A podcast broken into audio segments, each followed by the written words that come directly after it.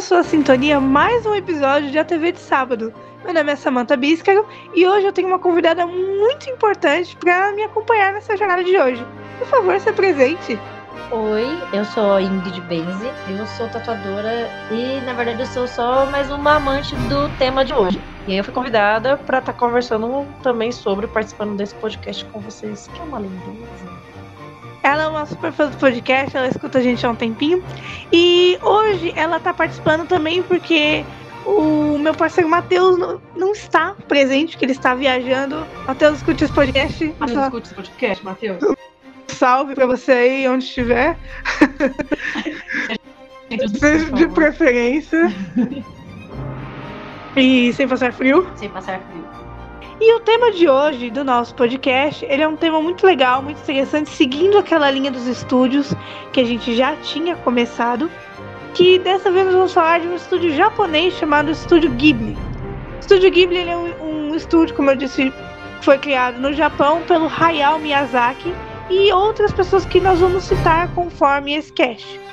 Para introduzir, a gente vai falar um pouquinho da nossa experiência com esse estúdio, porque tanto eu quanto a Ingrid nós somos muito fãs de animes, esse tipo de coisa. E o Estúdio Ghibli, ele tem uma outra perspectiva. Nós vamos comentar sobre alguns pontos interessantes que o, o Hayao Miyazaki, que é o fundador, colocou. E vamos comentar sobre várias coisas, sobre como surgiu, como foi o desenvolvimento, como que está a posição do estúdio atual, as obras mais marcantes né, do estúdio. E vamos seguindo nessa linha. Ingrid, para começar então esse cast, me fala um pouquinho que, como que é a sua experiência com o Estúdio Ghibli? Olha, a minha experiência com ele começou assistindo os desenhos de forma muito aleatória, sem nem saber qual que era a produção deles em si. Mas, é, como são vários longas-metragens, é, eu fico muito seduzida pela história deles e por todos os aspectos filosóficos e toda aquela parte reflexiva que o filme traz, mas no caso dos filmes do Estúdio Ghibli, são trabalhos muito poéticos mesmo. Você vê que é tudo feito com muito carinho em todos os detalhes, todos os filmes. E aí eu comecei a perceber que tinha uma harmonia, assim, falei, hum, então isso aí não é um negócio aleatório. Eu comecei a procurar, e aí eu descobri que era do Estúdio Ghibli, uns dois que eu vi primeiro, que depois a gente fala sobre se for o caso né? Que foi o Castelo Animado e o outro mais famosinho também na época, né? Que era da Viagem de Shihiro. Depois a gente acabou descobrindo que tinha outros desenhos mais antigos, né? E aí eles foram me seduzindo, eu descobri o estúdio, fui procurar os outros filmes desse estúdio e aí agora eu sou apaixonada por todos eles, porque você se mergulha em contextos que, independente da sua idade, se você reassistir, é igual um livro de cabeceira. Você sempre vai estar tá vendo uma coisa nova, uma coisa que conversa melhor com você da época que for, onde você quiser para pensar sobre qualquer parte deles. Eles são assim, é um amontoado de histórias coringa maravilhoso para qualquer pessoa em qualquer fase da vida. Por isso que eu amo. Ele é realmente muito, muito legal. Eu também tenho muito disso, porque é, o primeiro filme que eu assisti, na real, do Estúdio Ghibli, foi A Viagem de Chihiro mesmo.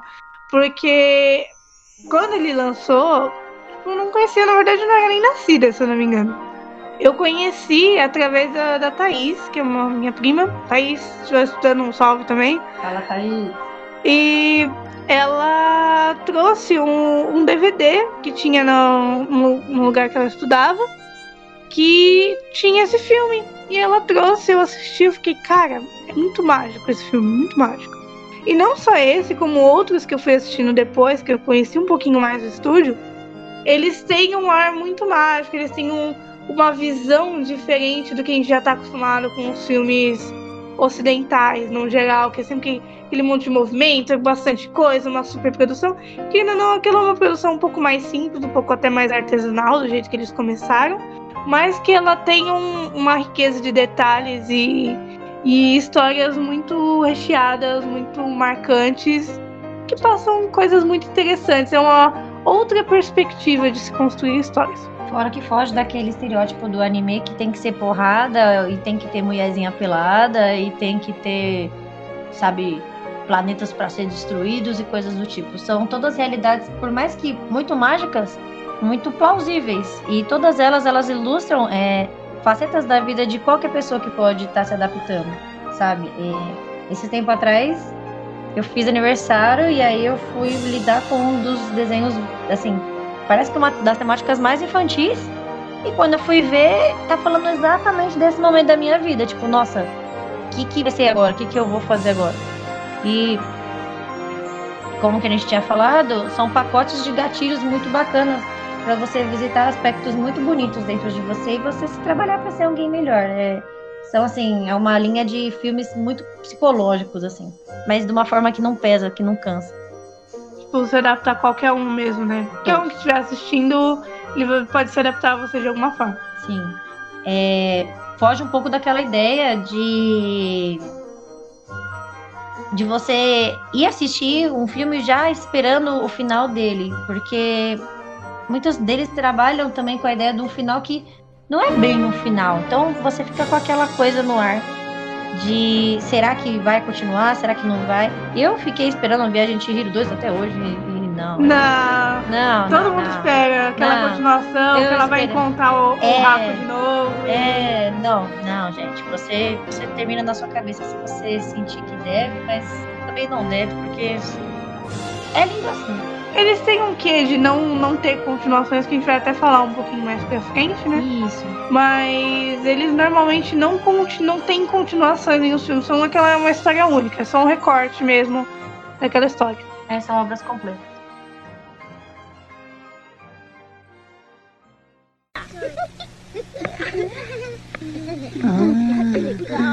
O que é isso? O que está acontecendo aí? É um desenho do Totoro. É, olha. Quer falar um pouco mais baixo?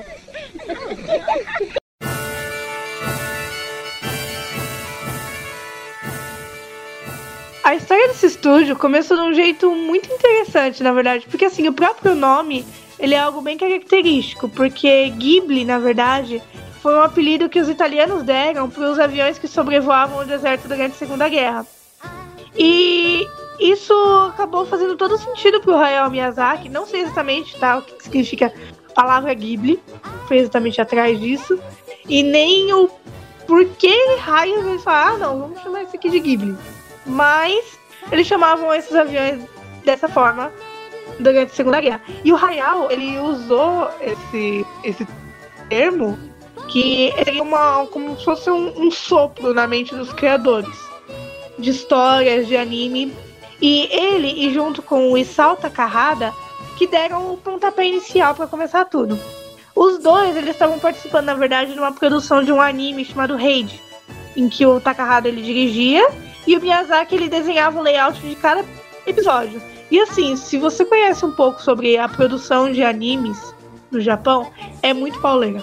Tipo, muito pauleira mesmo. Eles têm que fazer milhões de milhões de desenhos diariamente. É um. É quase um trabalho escravo, na verdade. Porque ele tem um método de trabalho muito corrido para produção de animes, para dar tempo de fazer. Então, ele, e a galera ganhava pouco, na verdade. Ganha até hoje. É um subemprego, praticamente. Tipo, você aprende a desenhar, você vai para um estúdio, ganha muito pouco, você só faz. Você faz gosto, porque senão. E querendo ou não, você não tem um, uma qualidade tão boa assim, porque eles queriam poder fazer animações de uma. de, de maior prazo, né? De, que, de uma duração maior.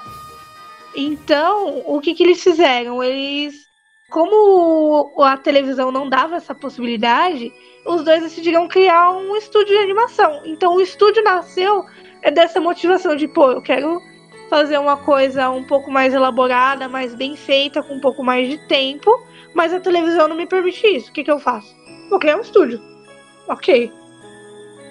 E aí, como que começou essa pegada do estúdio deles? Eles resolveram fazer filmes cuidadosamente desenhados. Aquela história, já que eu vou fazer, eu vou fazer muito bem feito, né?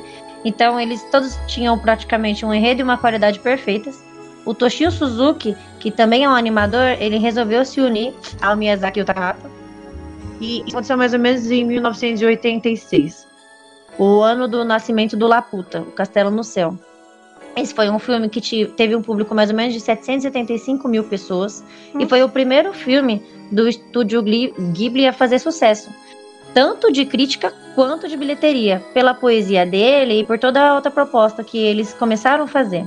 O objetivo era só melhorar. Dois anos para frente, eles desafiaram o universo animado, levando duas animações do cinema na mesma época, que foi aquele fofinho que tem em todo lugar, ah. maravilhosinho, gordinho, lindinho, do meu vizinho Totoro, que inclusive, meu, que tem de de referência dele em mochila, tudo, tudo, tudo tatuagem, chaveiro, a Totoro comida. é uma graça. O logo deles é o Totoro. É, o Totoro, o Totoro é o rosto do estúdio praticamente, né? Então eles lançaram no mesmo ano o meu vizinho Totoro e o Túmulo dos Vagalumes, que já não é uma obra tão infantil assim. Ele é muito triste, na real. É, o Túmulo dos Vagalumes, ele é praticamente a primeira obra de drama, assim, mas ele, inclusive, tá na lista de um dos melhores filmes de guerra pós-guerra, na realidade de guerra, do mundo inteiro, porque ele aborda toda essa questão da guerra, é, do, uma, do sofrimento da guerra, de uma forma muito, muito nua, assim, muito real, que é a forma das pessoas que não estão na guerra, as famílias,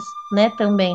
É um filme de você assistir e chorar muito. Eu choro com todos os filmes do Estúdio Ghibli, mas o Túmulo dos Vagalumes é, assim, é, vamos dizer assim, para pessoas um pouco mais forte, assim, porque ele mexe com o sofrimento de uma forma que você não imagina que vai sofrer. E essa poesia, esse capricho deles para abordar os sentimentos e todas essas faces dos humanos dessa forma, é que foi fazendo o estúdio crescer cada vez mais, né? O caso do Totoro, que ele virou praticamente o símbolo da empresa, é um filme também que a gente não vai ficar dando spoiler, mas é maravilhoso vocês assistirem e vocês não conseguem não querer um Totoro para ter em casa. Ele é a coisa mais fofa. É um contraste muito grande esses dois filmes, né? É. Porque, da mesma forma que o Totoro ele veio como um filme muito inocente, porque é, isso já não é spoiler, né? Mas é a história de duas irmãs, elas acabaram de se mudar, a mãe tá no hospital. Então, tipo.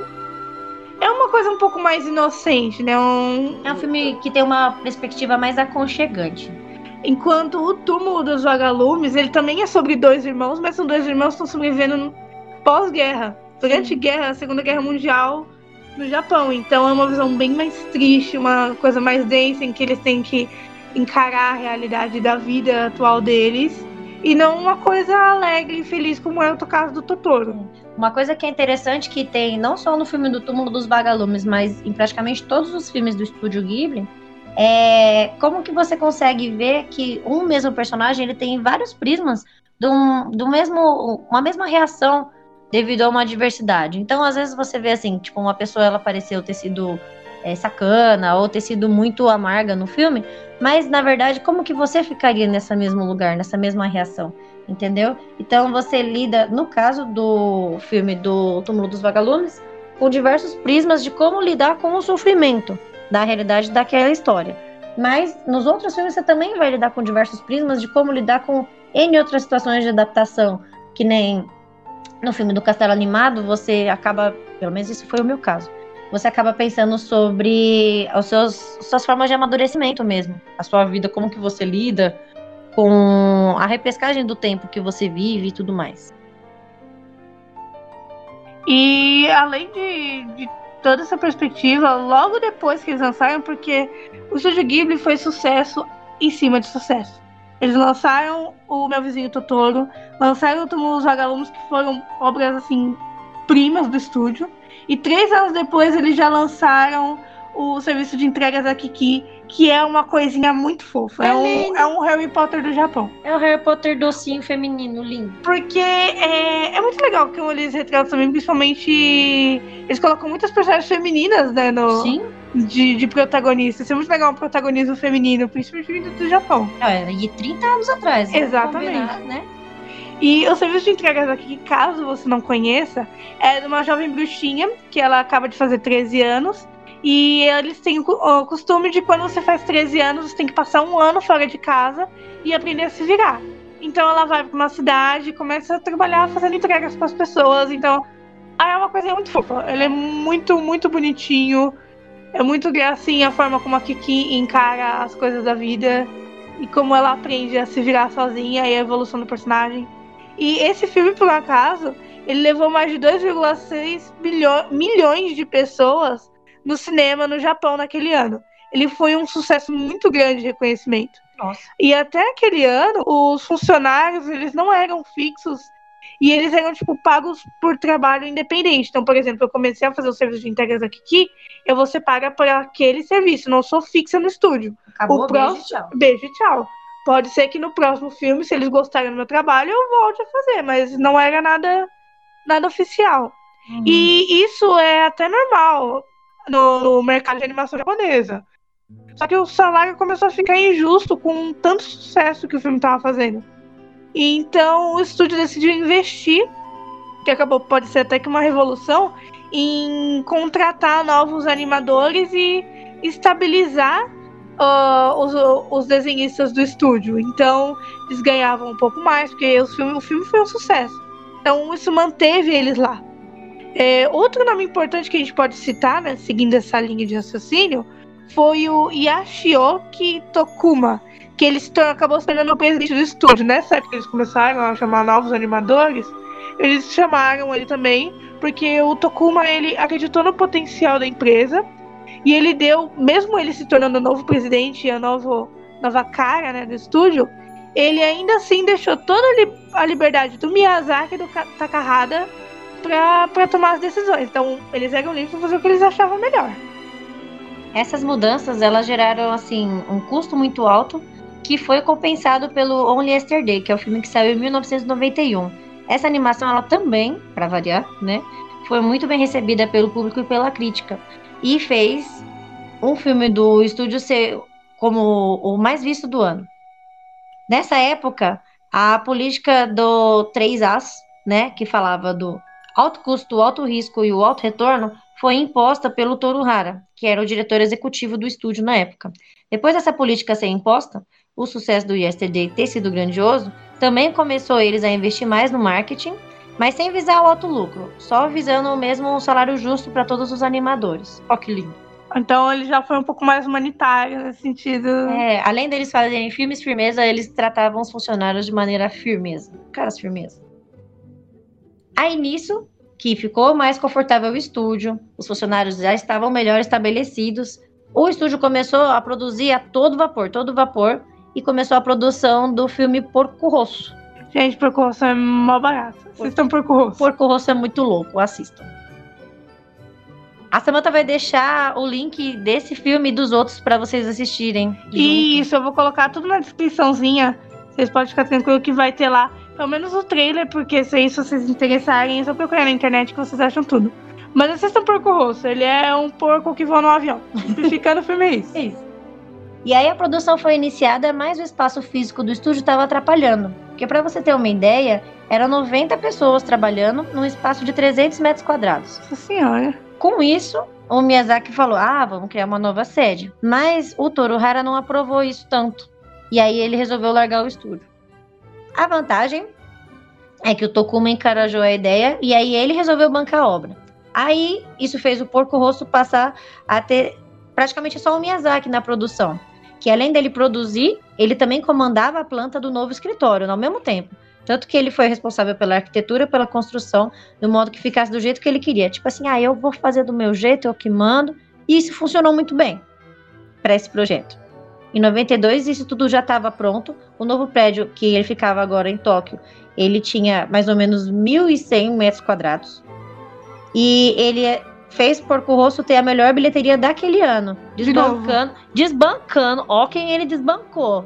A Bela e a Fera, mano. Isso assim, calma, calma, antes, antes do- dos fãzinhos de Disney me, me xingarem aqui. Sem revolta, porque Sem eu também amo a revolta? Bela Fera. Isso foi no Japão, tá? No Japão, naquele ano. Aquele ano. Não que a, bilhe... porque a bilheteria de Bela Fera foi muito grande. Então vocês. Ninguém tá tá- falando que o É. Porco Voador é melhor que a Bela Fera no mundo, mas Então no Japão cê- foi. Mas no Japão foi naquele ano. Então vocês.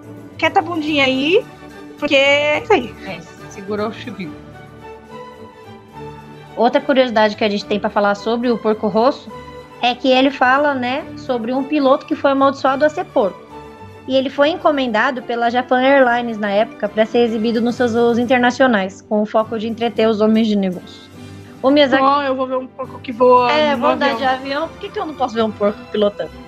Aí o Miyazaki ele revelou que a produção passou por algumas dificuldades devido às guerras ocorridas nos países próximos, né, do Mar Adriático, que é onde passava a história do filme. Mas depois deu tudo certo e passou mesmo por rosto para os aviões dos executivos. E logo depois de todos esses processos, o estúdio ele começou a se tornar uma coisa um pouco mais profissional, a gente pode dizer. Claro, ele ainda não podia ser comparado a uma Disney, a uma DreamWorks da vida, também porque ele surgiu bem depois do que esses estúdios, né? Mas ele já começou a ter um ar um pouco mais profissional. Eles estavam com um espaço mais estabilizado, com funcionários mais fixos, e eles começaram a investir em câmeras computadorizadas, em estúdios de fotografia na ali junto com eles. Então, em vez de eles terem que ficar contratando outros profissionais e outras empresas para prestar esse serviço, não era mais necessário.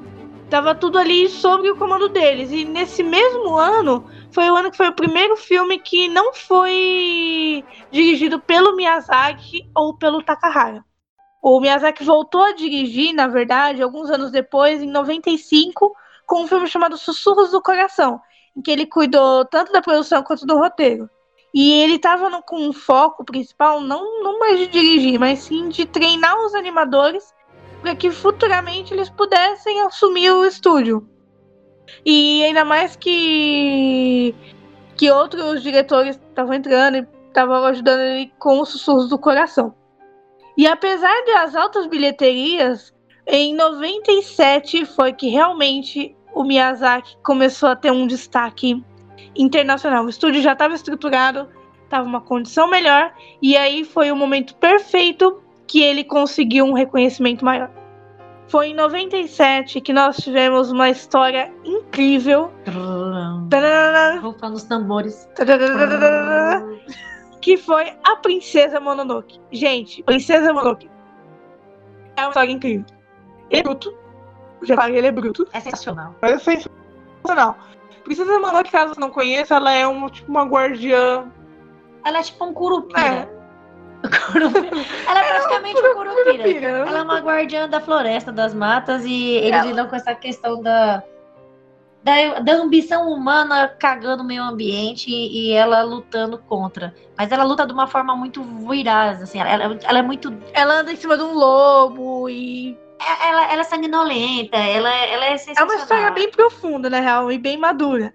E foi essa história que deu pro Miyazaki um reconhecimento internacional. E mostrou pro mundo a capacidade que ele tinha com as suas animações. Assistam. Assistam. Assistam. Esse trabalho, ele aproveitou tanto da computação gráfica, mas era mais para cobrir as cenas mais simples. A, ele ainda tinha em mente de fazer as cenas mais trabalhosas feitas à mão, justamente para dar aquele efeito de movimento característico nos filmes dele. E mesmo com o desgaste que os, animações os animadores sofriam nessas produções, porque querendo ou não, cansa. cansa. Você fazer animação à mão, gente. No episódio que a gente falou sobre a evolução das animações, que a galera tinha que desenhar em folha de acetato, mesmo processo. Só que meu, para um filme inteiro é muito trabalhoso. Você imagina o tanto de frame que é por cena, por segundo. Por segundo, para dar um efeito bom. E foi nesse ano que ele realmente. Estourou, né? Estourou, foi estourou, porque ele usou computação, deixou as cenas mais simples melhores, mas ainda assim manteve a complexidade com ele. E sem maiores spoilers, né? Mas vamos falar assim, foi o Princesa Mononoke praticamente que fez o pessoal dá um olhar diferenciado para esse estúdio, falar, nossa, esses caras têm uma cabeça brilhante. Não foi é, só a qualidade visual do filme, mas a qualidade da história mesmo, entendeu? É uma história sensacional. 30 vezes em vídeo falando sensacional, sensacional. Porque é sensacional. sensacional. Que é muito sensacional. Mas é, é uma história fantástica. Vocês podem ir atrás de assistir que vocês não têm arrependimentos, não. Mais pra frente, foi em 2001 que o, o estúdio Ghibli ele conseguiu o estrelato deles, que foi quando estreou a Viagem de Chihiro. Ai, gente, a Viagem de Chihiro. Eu vou colocar até a musiquinha de fundo nesse momento, gente. Presta atenção na música de fundo até uma pausa aqui pra. Escuta, escutem um trechinho de viagem. de Cita a musiquinha.「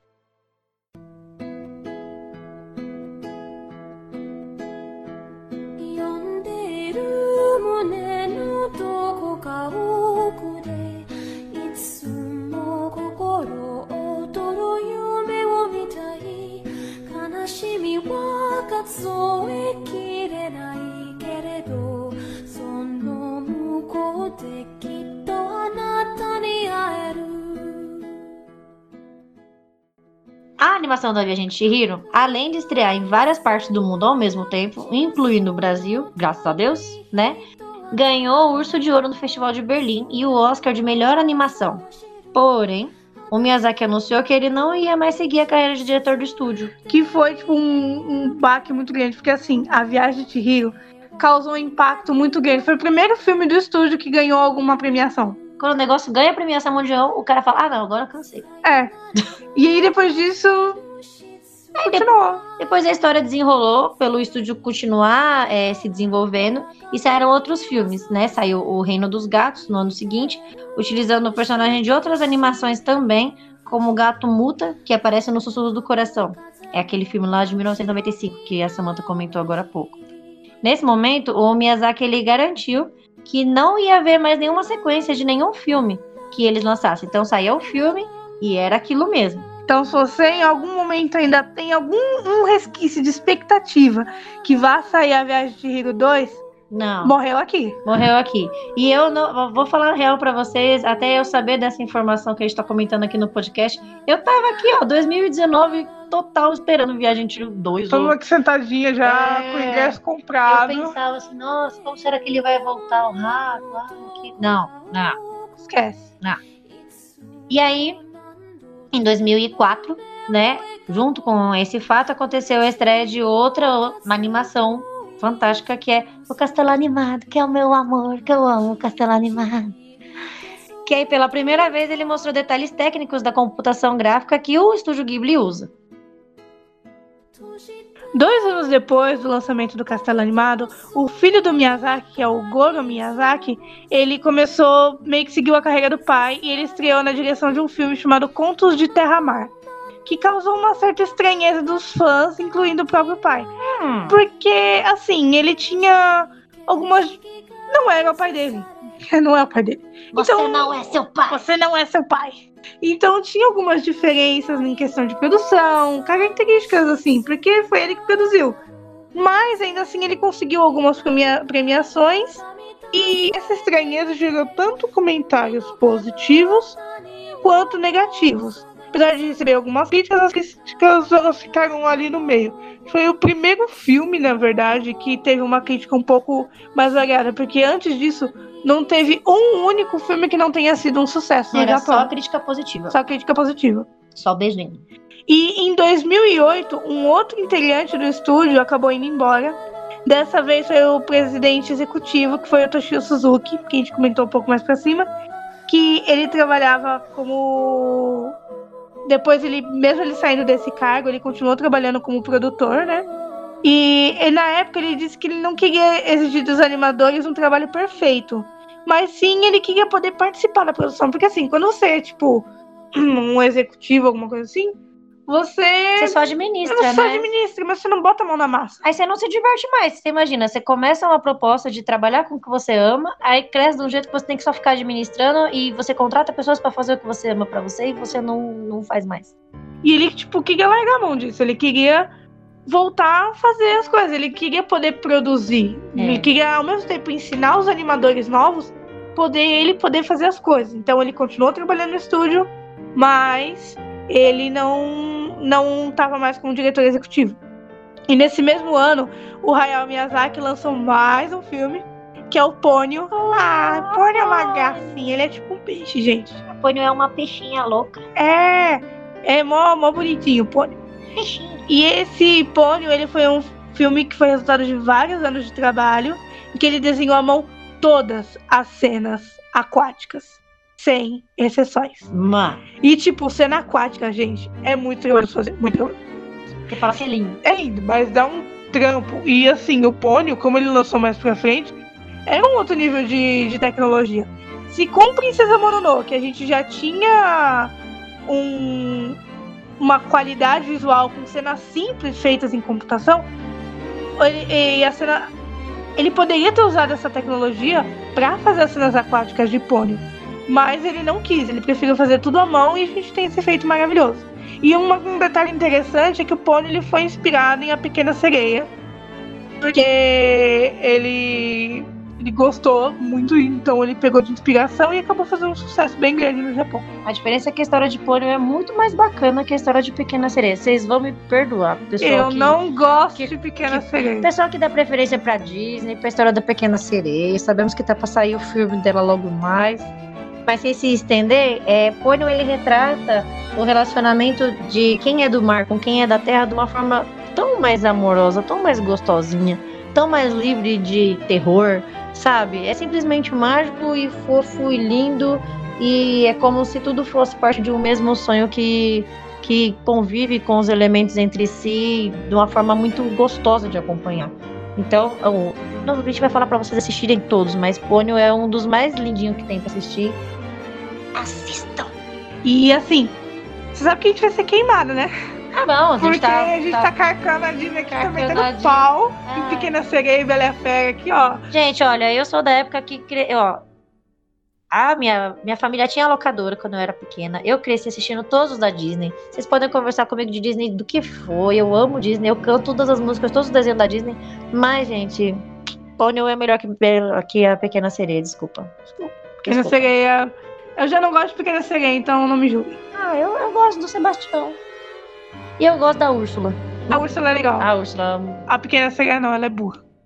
É, ela. Mas a gente entra nessa discussão em outro É, a, momento. gente não discu- a, a Pônio ela vai pra, pra terra porque ela quer ir pra terra. A Ariel vai pra terra porque ela vai atrás de macho, né? Exatamente. Mas enfim, sem falar dessa forma, né? É, assistam Pônio e vocês têm suas conclusões. Quem já assistiu também, deixa essas conclusões, porque é lindo Pônio Bota nos mesmo. comentários. A Pônio é um docinho, ela é mal... Nossa, dá vontade de dar um soco nela às vezes, porque ela é muito impulsiva.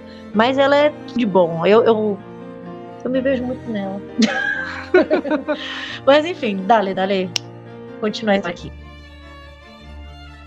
Esse ano acabou sendo um ano recorde pro estúdio Ghibli, que lançou também O Mundo dos Pequeninos nos cinemas e agora foi dirigido pelo Hiromasa Yonebayashi. Eu não sei o nome dele. direito. Yonibayashi. E essa animação levou 7,5 milhões de pessoas ao cinema, mais um recorde pro estúdio Ghibli, para um longa-metragem japonês dirigido no mesmo ano. Nesse mesmo ano tinha sido lançado Toy Story 3. E estreou nos cinemas com um pequeno easter egg do Estúdio Ghibli. Tem um boneco do Totoro em uma das cenas. Sim! A Pixar botou lá. É uma homenagem fofa dele. E, e fizeram muito se questionar se até haveria alguma relação entre o Miyazaki e, e a Pixar. Tipo, hum, será que vai haver uma parceria aí? Mas não rolou. Ah, foi só uma homenagem mesmo e, eu vejo como um sinal de respeito. Tipo, cara, vocês fazem animação também, suas animações são, São da hora. são da hora, são bacana e tamo junto animando pra agradar esse mundão aí. Falando dessa relação do Miyazaki com o John Lasseter, né, que é o diretor e produtor dos filmes da Pixar. Dois anos antes disso acontecer, de sair o Totoro lá no filme do Toy Story, o bonequinho, eles já tinham se declarado amigos próximos. Eles se conheceram quando o meu vizinho Totoro, lá em 88, estava sendo produzido. O Lasseter também ele adaptou para o inglês as obras do estúdio Ghibli, incluindo Pônio, de 2008, Porco Rosso e A Viagem de Chihiro. Em 2011, a gente teve a volta do Goro Miyazaki na direção, com o filme do Kokuriko Zakakara, que ele não estreou no Brasil. O longa ele foi bem mais recebido, melhor recebido, do que o filme de estreia em 2006. Em 2012, o Estúdio Ghibli ele anunciou que dois filmes iam estrear em 2013. Tipo, ó, no que vem, ó, se liga aí. Que foi o, o Vidas ao Vento e o Conto da Princesa Kaguya, que é lindo. Vidas ao Vento ele não foi muito bem reconhecido. Sendo indicado, indicado e vencendo mesmo vários prêmios, ele incluiu a indicação do Oscar como melhor animação, mas não venceu. Mas a indicação levou o filme a voltar para os cinemas do Japão em 2014. E nesse mesmo ano, o estúdio Ghibli voltou a ser falado no mundo todo, mas dessa vez com uma notícia não muito agradável.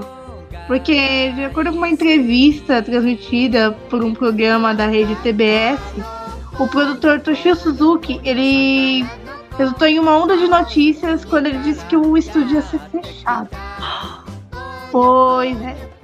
Então, é, isso ia se de- se dar, né, na verdade, a uma aposentadoria definitiva do Hayao Miyazaki. Ou seja, ele falou, não vou mais produzir filme, Cansei. tá, cansei por aqui. Isso meio que a gente já esperava, porque ele já começou a treinar os animadores lá no passado, filho dele que começou a assumir, então era uma coisa que o pessoal já estava prevendo que poderia acontecer. E mas as divulgações elas acabaram sendo um pouco precipitadas com uma falha na tradução das falas de Suzuki Aí dá bosta. porque é, sobre o, o futuro do Estúdio Ghibli não é absolutamente impossível manter a produção dos filmes para sempre. Tipo, não quer dizer que eles iam parar para sempre, mas eles iam dar uma pausa naquele momento. E ainda em 2014, o estúdio conseguiu levar para TV uma série animada chamada Ronja, a filha do ladrão, que levou até um Emmy. E As Memórias de Marnie foi outra animação que o estúdio conseguiu lançar no cinema e aí, depois disso, eles foram diminuindo o ritmo. Foi uma das últimas que eles lançaram.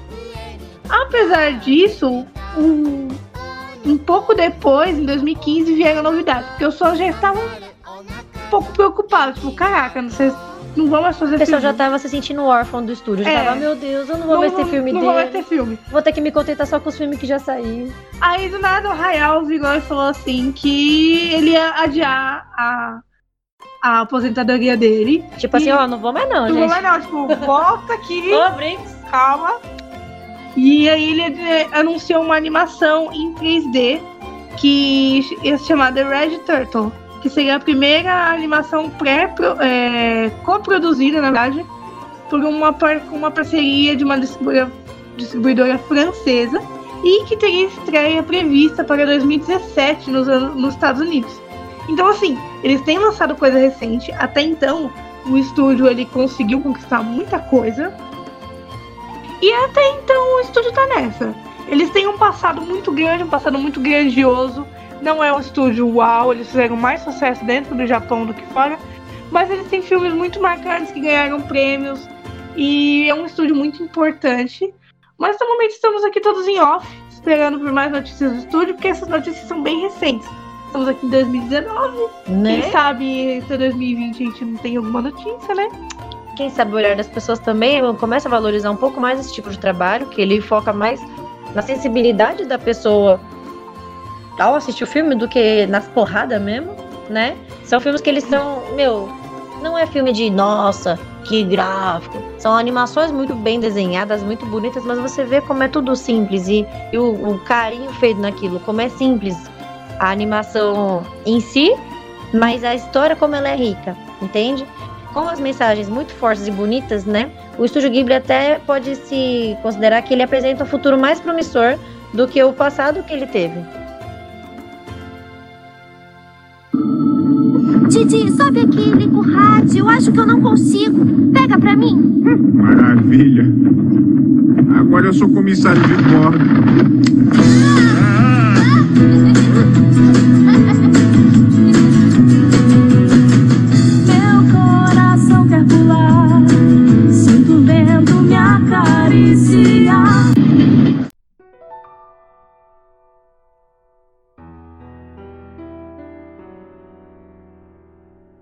Agora em outra perspectiva, que na verdade é muito interessante e é uma característica muito marcante do- dos filmes do Hayao Miyazaki e do Estúdio Ghibli em si, mas principalmente das produções feitas pelo Hayao. É.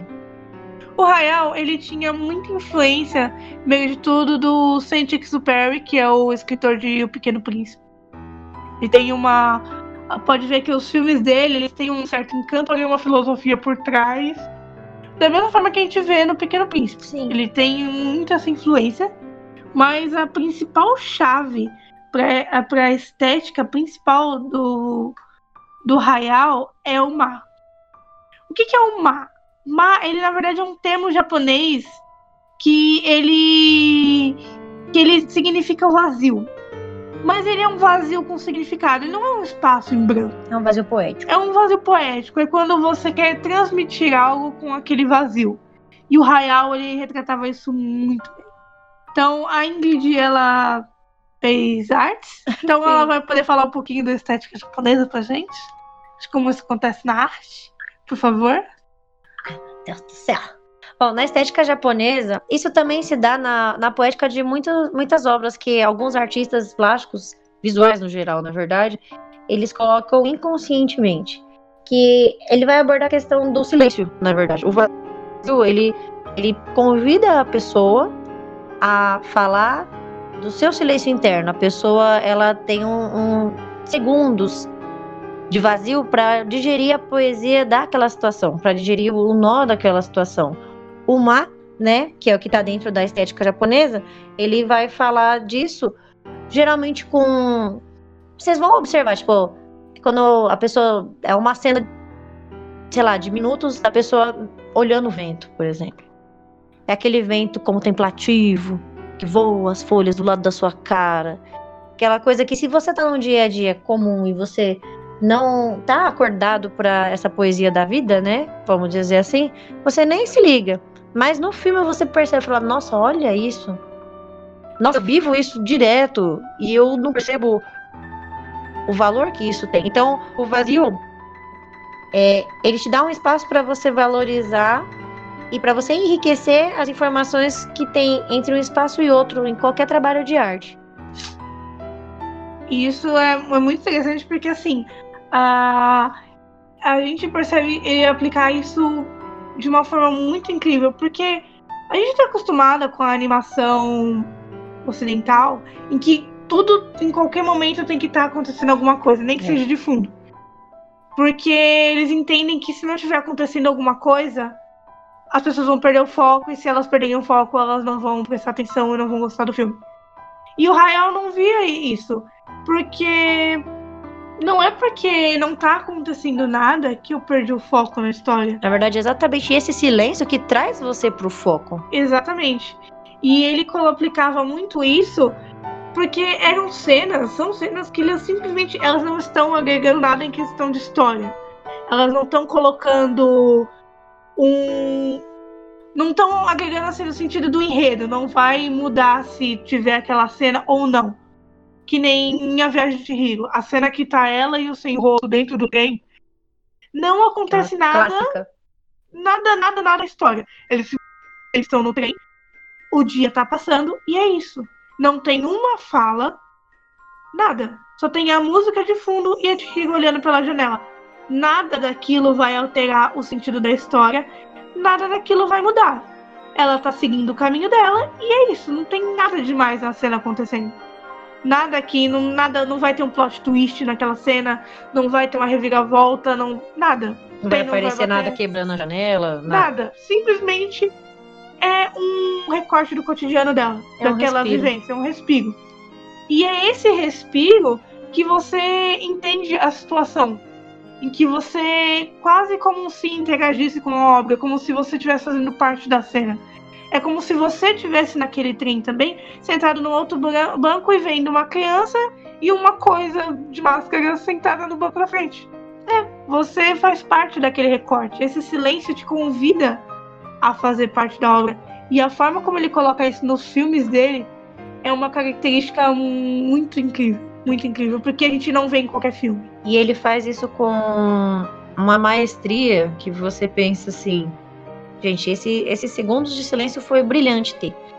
E às vezes, se você for prestar atenção em outras, outras obras da cultura japonesa, esse o Mai ele tá integrado. Não é tão claro quanto o Hayao Miyazaki coloca nos filmes dele, mas você percebe o, a necessidade do Mai em alguns momentos. Geralmente é mais em momentos de drama que o pessoal coloca o Ma. O Hayao ele coloca em, em N situações. Pode ser o personagem preparando uma coisa para comer, pode ser um, um dia passando, pode ser um carro correndo. No Totoro mesmo, que tá as crianças brincando lá fora e o pai mexendo nas planilhas isso. dele. Isso. É uma forma de você entender que a vida tá acontecendo. E isso te traz, que, é, que nem a Samantha falou, te traz para junto dos personagens. Você fala, olha, tá acontecendo isso, tá todo mundo aqui também, e você, você se sente mais vivo com a cena é total oposto desse conceito de que precisa estar acontecendo para você ter foco. Pelo contrário, tem tantos filmes que acontece tanta coisa que você nem lembra o que aconteceu. E eu imagino que cerebralmente a gente realmente assimila melhor quando tem esses respiros mesmo, sabe? Tipo, pera, Engole o que aconteceu. Agora vamos para outra parte da história. Sem precisar ter um intervalo comercial igual um anime tem, ou qualquer outro programa que passe no canal da TV. Você tem um, um alívio. Esse alívio te ajuda a entender a história, como a Ingrid disse, a digerir essa história e compreender que, ok, Sim. E aí, diferente. aconteceu tudo isso até agora. É. E aí, diferente das palavras e expressões, né, que tipo, o pessoal fala, de tudo que é coisa, o Ma, ele, ele não vai se ligar só com o termo estético, não é só a beleza visual daquela cena. Ele vai estar focando nos aspectos da cultura e da vida japonesa, geralmente, ou da vida dos personagens. No caso do, dos filmes do Estúdio Ghibli, né, eles são personagens japoneses, então, obviamente, né, Cotidiano. o cotidiano japonês. É, mas isso pode ser aplicado para produção cultural e artística de qualquer lugar e para a vida e as relações entre as pessoas. É, geralmente, pessoas que têm um carinho pelo Estúdio Ghibli, não tô puxando sardinha para isso, nem falando para você ter isso. Tem pessoas que também são assim sem conhecer, obviamente. Mas é, são pessoas que valorizam a contemplação das coisas. Tem uma natureza mais contemplativa, tipo, a pessoa que aprecia uma coisa mais simples, aprecia um biscoito, aprecia um copo d'água, bebe um copo d'água e aquele copo d'água consegue trazer paz para dentro daquela pessoa naquele momento, entende? É, para essa vida maluca urbana que a gente tem, são respiros importantes e, inclusive eu tive isso, esse negócio porque eu sou bem ansiosa, né? É, eu aprendi a valorizar meus respiros, de ver os respiros dos filmes. Ó que coisa, né? Isso é muito legal, porque assim, é, principalmente a gente que mora em São Paulo, a vida é muito corrida. Tem até uma frase, eu não lembro ela completa agora, mas que fala que a gente se esquece de olhar a paisagem. E isso é uma realidade. A gente vive tão nessa de levanta de manhã, toma um café, trabalha, lê uma tragédia no jornal, faz, tem o cotidiano inteiro, vai pra aula, chega em casa, come e dorme. E, trabalha e paga trabalha a conta, e, e negocia, conta, e, e- trabalha, e e, resolve problema, e corre, e tem... Nossa, É, são N coisas, são, é muita coisa pra você resolver que você se esquece de olhar a paisagem, de que, tipo, você olhar pro lado e ver umas crianças brincando numa praça é algo legal. É, é simplesmente, tipo, dar uma paz interior, tipo, olha. Que legal, a, a pequenas alegrias. Porque Pequenas alegrias do dia a dia. São. é terapêutico. É terapêutico, É gente. terapêutico. Assim, resumindo de uma forma bacana, o mar, por mais que, nossa, meu Deus, vazio, silêncio, credo, ai, não, é, é um respiro que, na verdade, todo mundo devia na vida apreciar, né? Eu E precisa, na verdade. É. precisa ter Eu, eu recomendo que você aprecie o- os mas da sua vida, porque faz falta, né? Pode ser uma olhada mais atenciosa que você dá pra sua cara enquanto você escova o dente no espelho de manhã. Pode ser. O leite que você toma na parte do café. É, po- pode ser o, o, o que acontece no ponto de ônibus enquanto você espera o ônibus, o metrô. Pode ser a hora que você chega em casa de noite, você tirou o sapato. Pode ser tanta coisa. Pode ser uma pessoa que sentou do seu lado e te deu um sorrisinho, sabe? Não importa. O, o silêncio das coisas que acontecem, ele traz você para um estado mais alerta da sua vida. Você sente que você aproveita a sua vida melhor porque você valoriza a riqueza das coisas simples. E Parece que a longo prazo isso está relacionado com um comportamento até minimalista mesmo, né? Agora tá muito na moda falar de minimalismo, ai, porque todo mundo tem muito e tem que ser mais do que ter mais, e ai, a vida é a mesma. Não adianta você falar isso numa teoria, porque é bonito, e você não trazer pra prática. A pessoa, tipo, ai, nossa, eu tenho que ser mais e ter menos, e aí a pessoa, tipo, é acumuladora de sapato, por exemplo. Ou a pessoa não consegue respeitar o espaço de fala do próximo, por exemplo. Onde que você tá sendo mais? Você tá sendo mais arrogante? Tá sendo mais o quê? Entendeu? Mas cortando essas filosofias, essas questões, é, e voltando a falar da questão do vazio e do Miyazaki, né? Ele tratava isso a caráter de você poder lidar como uma pausa dentro do que não é. Como que a gente pode dizer? Não é esperado, são as pausas inesperadas da vida, quando a vida te dá um descanso, entende? Ele queria oferecer esses descansos. E isso é muito legal. Ele, ele simplesmente te dava uma abertura, te dá né, uma abertura para você digerir a situação, entender o que tá acontecendo e seguir em frente. É. Ele, ele te dá esse respiro que a gente acaba precisando na vida também, assim como a vida faz pra gente. É, ele dá essa, esse respiro. O interessante do, do significado do mar é que até o ideograma que ele representa é a união de dois radicais japoneses que seriam um que parece um portão e um que seria o representante do sol. Ou seja, uh, seria a imagem dele seria como a luz passando por uma porta. Porque quando a porta está aberta, é um espaço vazio. Não tem nada, é um espaço vazio. Porém, a luz continua entrando. É um, tem um, um quê? Tem um significado. Isso me lembra até, voltando muito filosofia de ser da vida, Uhum. o filme Memória de uma Geisha. Ah, Tem um, um, um trecho verdade. quando ela é pequena que ela lê uma poesia que tem numa pedra que na verdade ela tá incompleta. daí- Então você não consegue de fato ler a poesia. Porque ela fala sobre a perda. Porque a perda você não. Você não lê, você, você só sente. Você só, só sente o luto, essa sensação. E é um perfeito momento de mar. Ela simplesmente foi até lá para contemplar e entender a situação que ela se passava naquele momento na vida dela. E voltando a trazer isso pro estudo, ele coloca isso em muitos momentos. Em que a personagem simplesmente está pensando no que que ela vai fazer em seguida. Mas no momento que ela está em paz. Uhum. E ele coloca muito esse quê, traz até um certo mistério. Mas é sem dúvida a- o Estúdio Ghibli ele traz esse, essa sensação de espaço e tempo quando eles colocam o mar nas Isso. obras deles. Em muitos desenhos também no estúdio Ghibli, eles mencionam a mitologia japonesa e muitas referências, principalmente do shintoísmo e a crença de que os espíritos habitam por toda parte da natureza. Uma coisa também meio xamânica, né? É, tem desenhos onde os sonhos eles viram realidade, onde a realidade ela é tão surrealista, fantástica, que ela parece um sonho.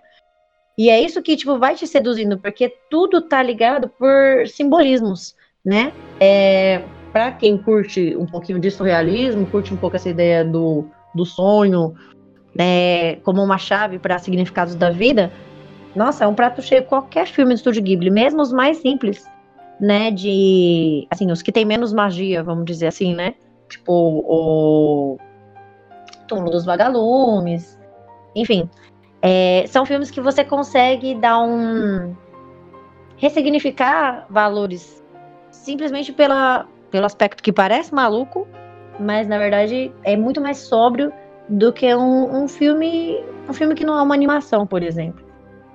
E só umas duas últimas curiosidades. Essa parte que a gente está comentando aqui sobre o vazio, nós pegamos um vídeo chamado. de um canal chamado Entre Planos. Vou deixar o link do vídeo sobre o vazio na obra do Hayao Miyazaki para vocês poderem assistir, que é um vídeo muito bom. E uma curiosidade que eu achei muito interessante que eu estava pesquisando sobre foi que o Hayao Miyazaki nasceu no dia do meu É aniversário. nada. É, dia 5 de janeiro. Ah, é por isso que ele é assim, ó, Capricórnio. Ah, Jeová. É, Lele. Isso é muito legal, eu achei muito sensacional isso. É, é, é, é só, gente. pro- Procurem artistas fodas que fazem aniversário com vocês. É, é muito confortante. Se alguém souber de alguém que faz dia 11 de julho, é o meu, me fala. Porque não conheço artistas que fazem dia 11 de julho alguma coisa comigo. Pra Vamos falar. procurar, Ah, comentem aí. nossa, procura, Ingrid. Não se sinta órfã, de artistas que fazem aniversário com você. Mas tem a. Pra não dizer. Ai, nada a ver né, que eu vou falar, né? Assim, ó, pra não dizer que eu não me sinto órfã, eu me sinto muito feliz que a Bianca Del Rio, tá ligado? Aquela drag maravilhinda braba do RuPaul Drag Race. É canceriana também. Olha que coisa. Agora, só mais um último detalhinho pra encerrar mesmo, né? É, essa, esse paralelo da data de nascimento do Hayao Miyazaki, ela foi praticamente no meio da Segunda Guerra Mundial, em 1941.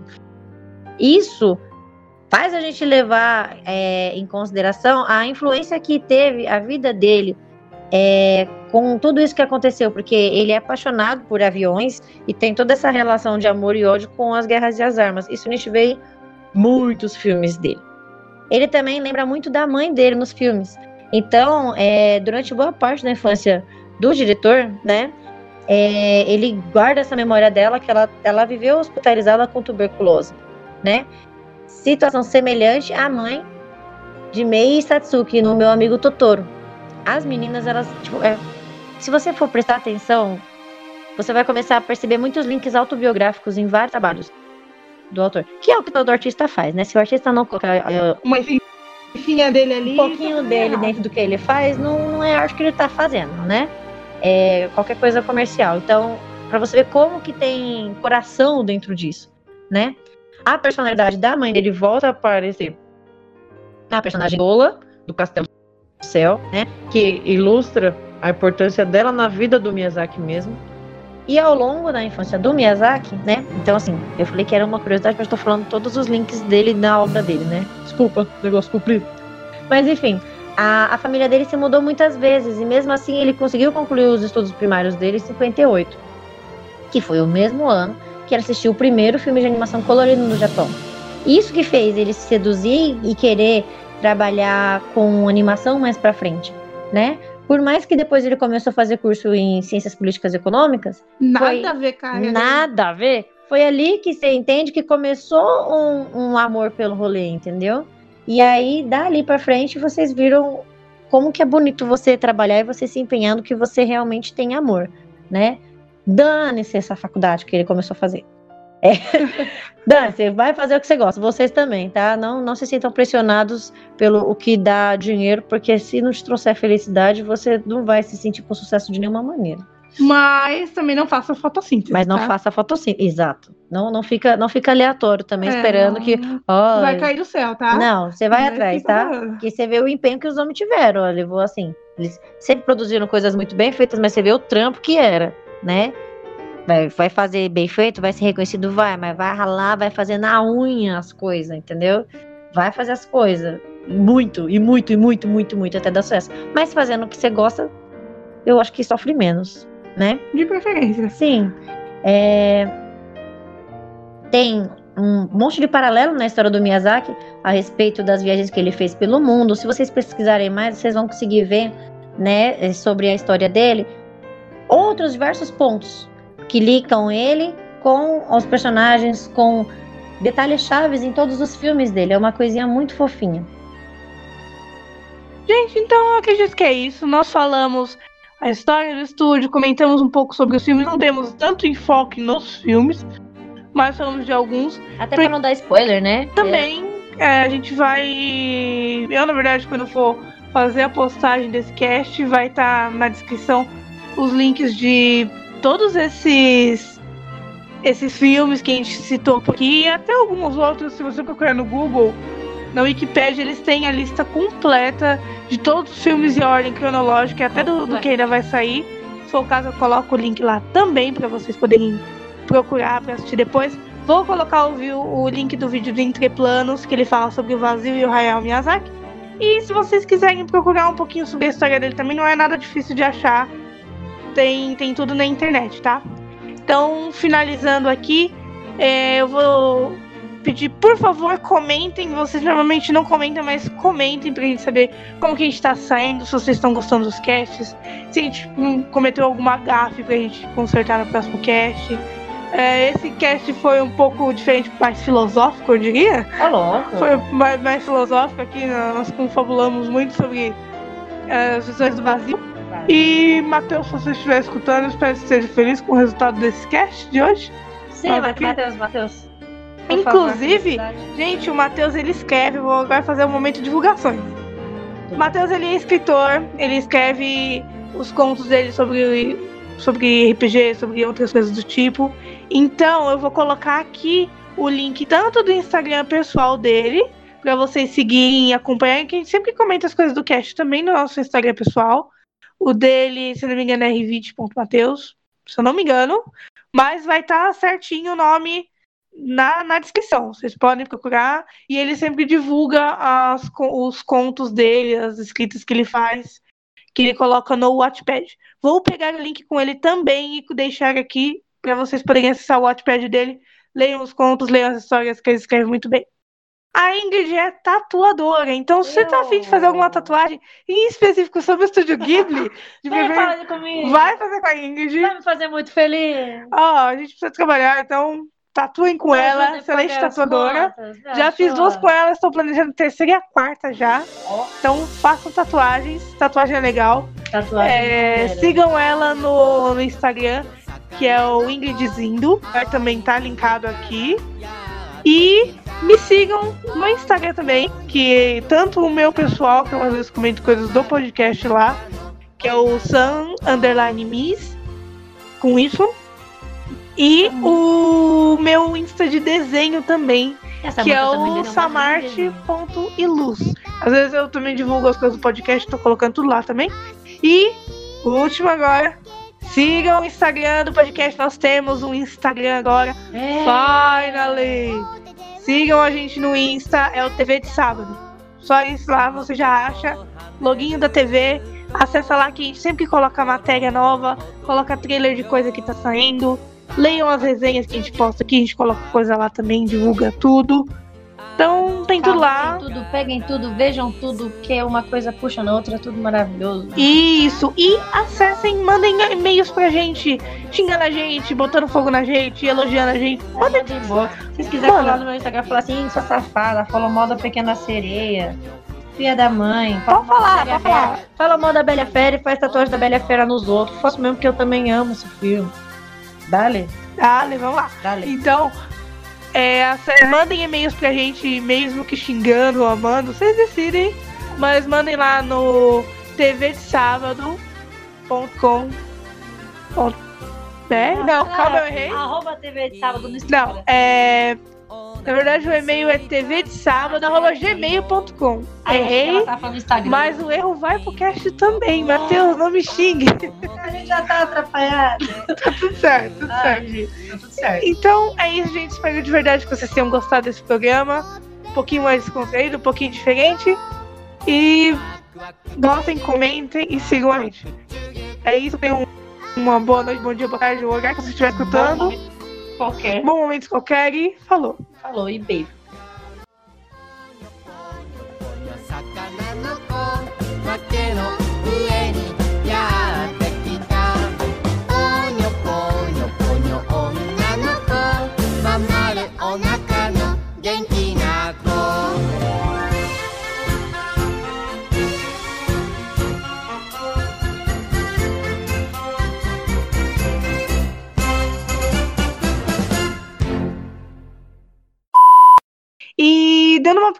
Explicaçãozinha. Isso aqui não tá legal. Vamos começar de novo.